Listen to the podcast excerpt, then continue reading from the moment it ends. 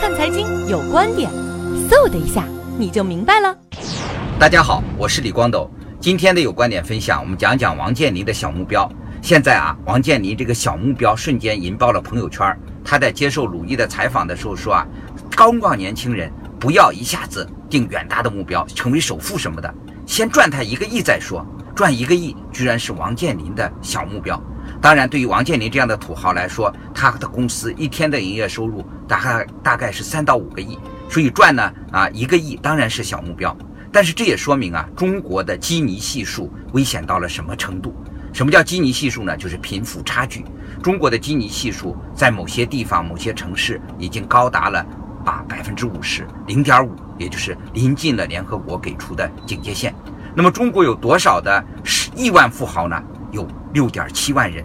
那在全中国的十亿人里头，这个比例当然是非常小的，但是它已经成为了世界上亿万富翁最多的。我们已经绝对超过了世界的超级大国美国。这也说明啊，有钱人越来越有钱。而对于王健林这样的土豪来说，赚一个亿是个小目标。但是你想想，多少的草根一辈子能赚到一个亿呢？所以大家一下子觉得赚一个亿居然是土豪的小目标，所以引爆了国人的这样的真正的一个痛点。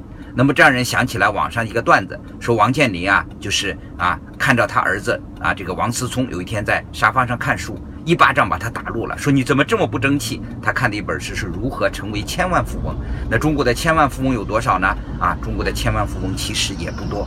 所以说啊，这叫想起来我们西晋的时候有个皇帝叫司马衷，大臣跟他说啊，说啊。报告皇上说，现在呢兵荒马乱的，有的地方啊饿死人了。说为什么会饿死呢？没有粮食吃啊。皇上说这还不简单，没粮食吃就吃肉啊，也不至于饿死啊。所以何不食肉糜就写进了史书。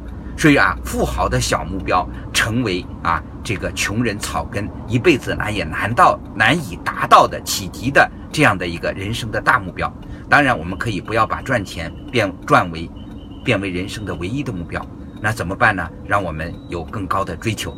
所以说，小目标、大目标，全看你人生的目标是什么啊！谢谢大家收看今天的有观点分享，我是李光斗。